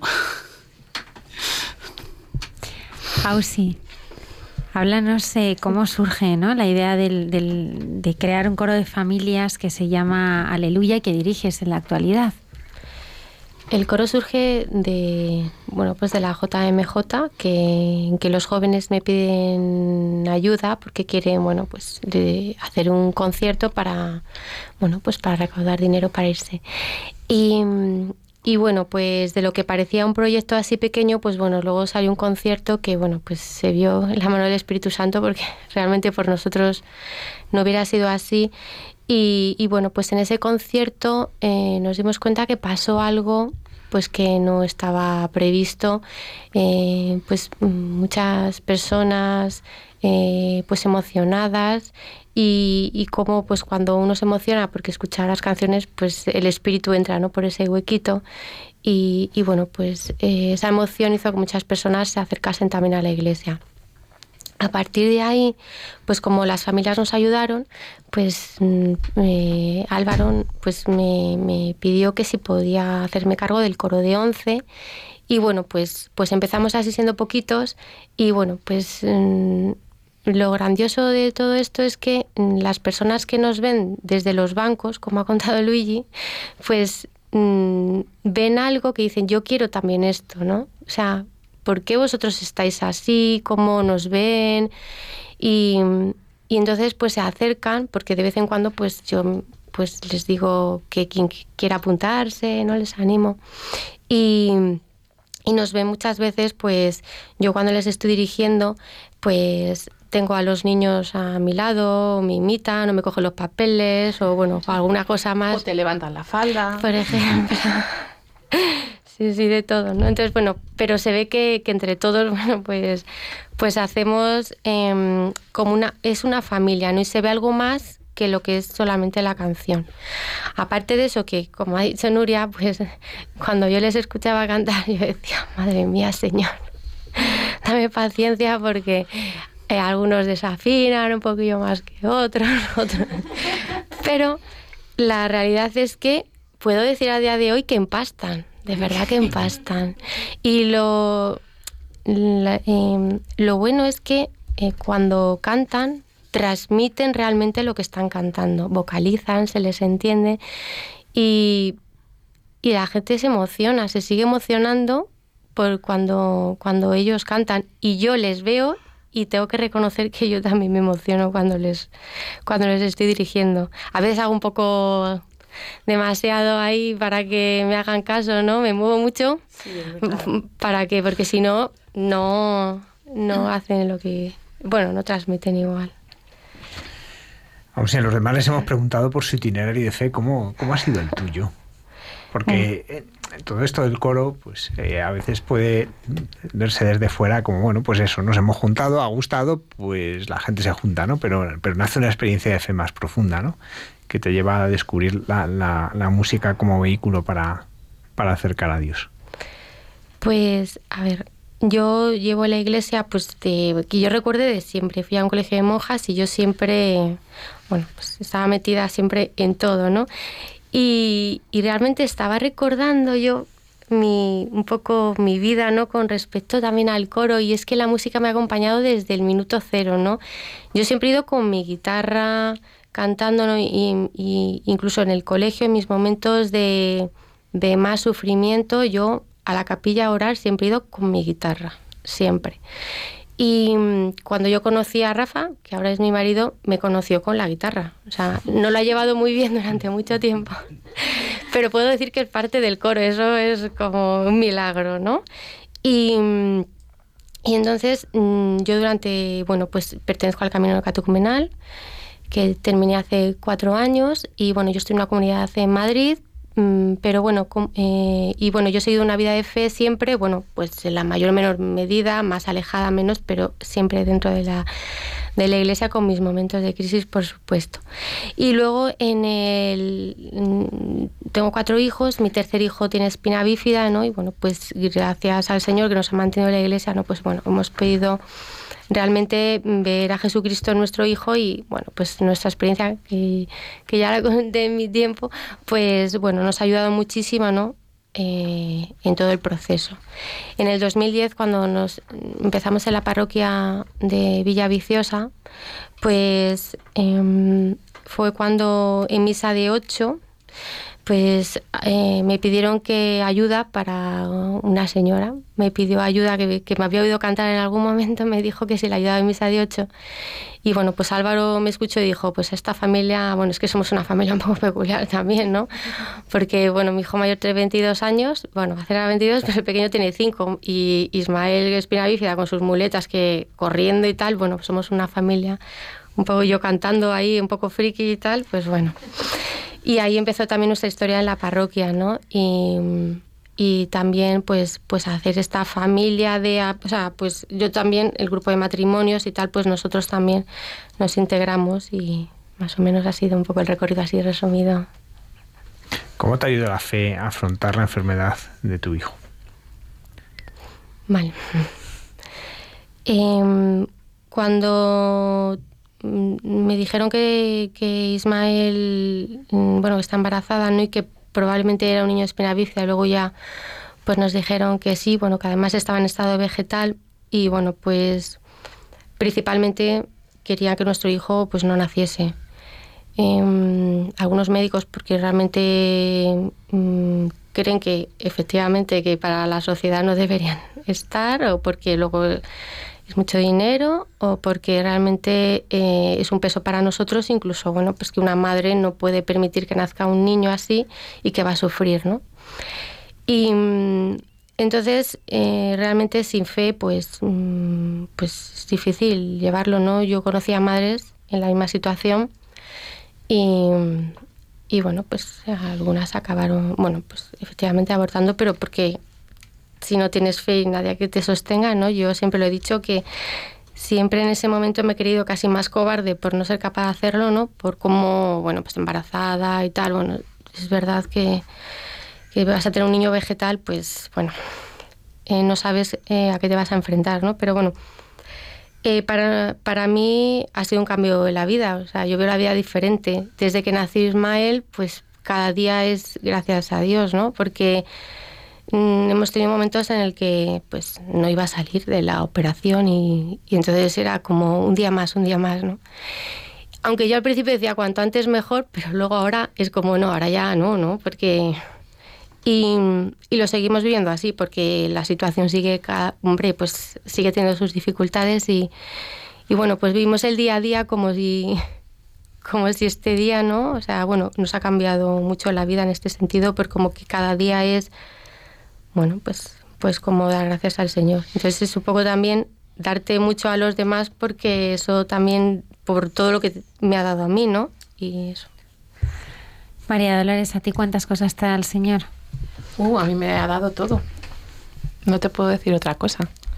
Me lo ha dado todo, sobre todo me ha dado la gracia de conocerle, ¿no? Y, bueno, pues, eh, pues de ver mi vida transformada y, de salir de un lodazal y, ahora tener un camino por delante luminoso y, alegre. ¿Cómo te ha cambiado la vida? Pues vamos a ver, de la mundanidad más mm, rastrera y miserable, con unas miras absolutamente retorcidas, ¿no? Egoísmo, em, una vida con odio en el corazón que no sabes de dónde viene, em, con unas perspectivas pues eh, materiales, pero con una sensación siempre de vacío, ¿no?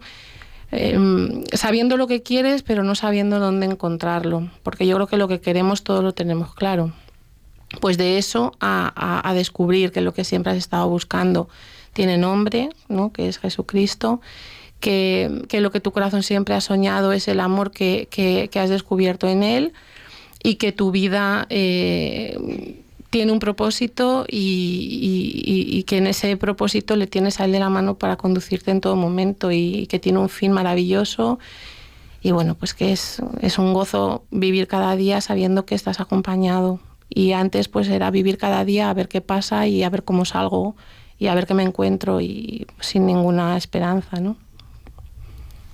¿Cuándo te encontraste tú con él? Em, yo me acerqué a la iglesia en 2012, a primeros del año 2012, eh, sabiendo que tenía que humillarme y bajar la cabeza y buscar ayuda allí donde yo siempre había pensado que estaban todos los males de la humanidad, porque es lo que me habían transmitido desde siempre, ¿no? pero es verdad que la gente que durante mi juventud eh, yo había conocido y había admirado por su saber vivir, pues tenía que, al final, después de mucho pensar, reconocer que era gente que tenía fe, que estaba en la iglesia. Entonces, o, yo estaba equivocada o lo estaban ellos, pero la enfadada era yo y ellos eran los felices. O sea, aquí había que plantarse y decir, me he estado equivocando toda la vida, voy a acercarme a ver qué me encuentro. Y, en ese acercamiento, pues em, el Señor se manifestó de una forma muy fuerte, muy potente, en momentos muy puntuales que no podré olvidar nunca. Em, y, descubrí dentro de mí que, que yo no era la persona que había estado pensando hasta ese momento, que yo ni era una persona con odio, ni era una persona em, mediocre, que yo que estaba llamada a algo grande y que yo, yo, yo tenía dentro alegría, que yo podía amar, que yo podía ser feliz, que yo que yo podía sonreír igual que esas personas que había ido conociendo en mi vida, ¿no? Porque, porque yo no, pero sí, claro, pero es que antes a él no le tenía. Y, y a partir de ese momento pues intenté arrastrar conmigo a todos los que tenía cerca, bautizamos a nuestros hijos, em, que ya eran mayorcitos. Em, hubo momentos difíciles porque, bueno, la conversión de mi marido todavía tardó tiempo en llegar. Al principio él estaba muy cerrado, nuestra situación matrimonial era irregular, lo cual a mí me cerraba la puerta a los sacramentos y, y, descubrir a Cristo en la Eucaristía y no poderlo tener es muy doloroso, es muy doloroso, se pasa muy mal y descubrir tu vida de pecado y no poderla confesar es muy doloroso también.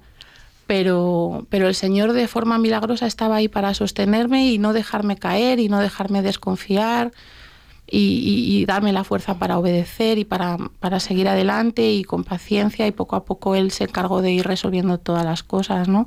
Y ahora pues fíjate, después de estos años, poder vivir la fe todos juntos, con mi marido, con mis hijos, mm, en la iglesia. Me acuerdo de esas familias que tanta envidia me daban en el pasado y yo con la miseria que tenemos en nuestra casa, como todas las familias, con nuestra fragilidad y con nuestra pues somos el desastre que somos, pero yo pienso, jo, ahora somos como esas familias, porque aunque tenemos, claro, aunque tenemos mil fallos, errores y todo, pero yo estoy segura porque la gente luego te es generosa, ¿no? Y te dice, ay, cómo me gusta veros y tal. Y yo pienso, jo, es que lo que ellos están viendo en mí es lo que yo veía en aquellos, ahora, claro, ahora que estamos en nuestro sitio. ¿Quién es el Padre Pío para ti? Porque de uh. repente se convierte en alguien muy importante y de hecho, pues eh, una de las cosas que hace es participar en el programa del Padre Pío. Sí, el Padre Pío es eh, el abrazo de Cristo en mi vida.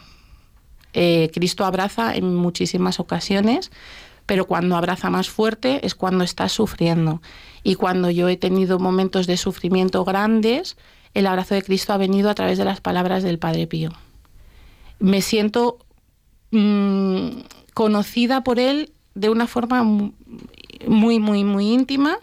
O sea, el Padre Pío pensaba en mí cuando hace 80, mm, 90 años escribía a sus hijas espirituales. Yo estoy convencida de que el Señor ya le ponía en, mi, en su corazón las palabras que él sabía que yo iba a necesitar 100 años después. Él me conoce, él me comprende, él me ayuda y él me acerca a Dios todos los días y, me ha dado una forma de vivir eh, mi relación con el Señor que me llena el corazón y, bueno, pues hace de mí la persona que hoy podéis conocer, mejor o peor, pero yo soy la que soy en la iglesia porque el Padre Pío me ha ido modelando.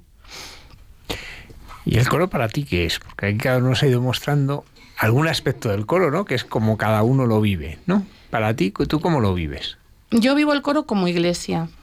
Quiero decir, en el coro a mí lo que más me gusta es la pluralidad de carismas que hay, de espiritualidades que hay, la riqueza humana que hay, pero que al margen de cómo cada uno viva su fe y dónde la viva y demás, estamos todos ahí unidos a piñón por el Señor, o sea, con un deseo de llevar a Cristo a las personas que nos escuchan y que nos ven, que de verdad si ellos supieran cómo arde nuestro corazón cuando estamos cantando porque ellos puedan percibir ese amor, pues se sorprenderían.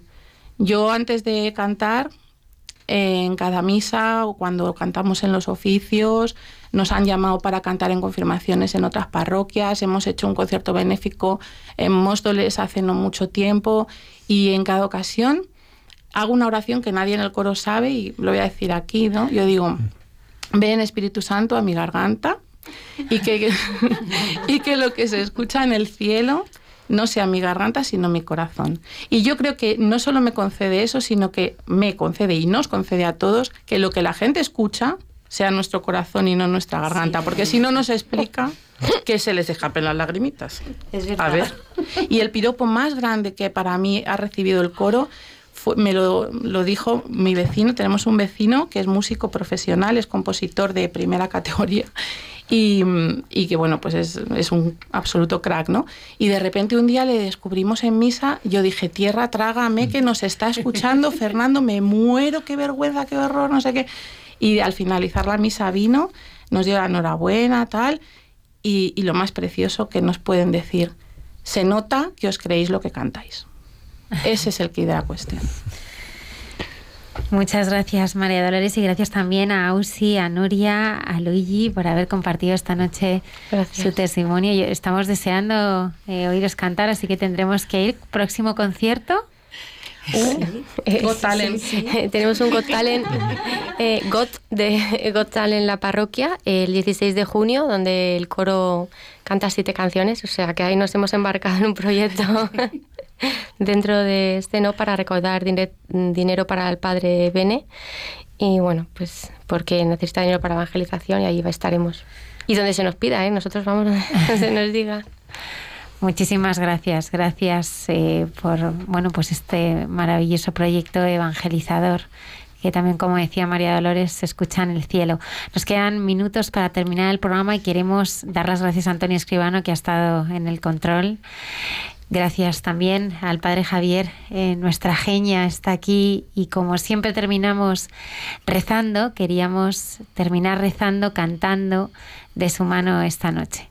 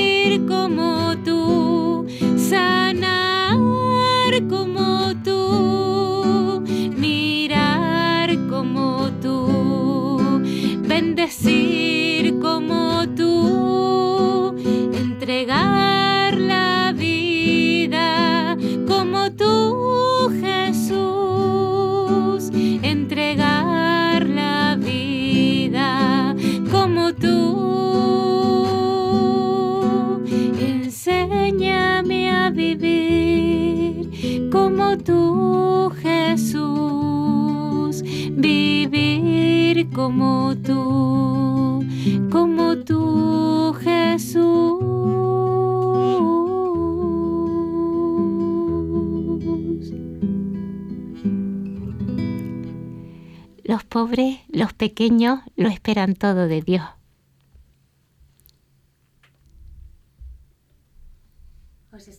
Os esperamos el próximo viernes aquí en Hay Mucha Gente Buena. Gracias por estar ahí.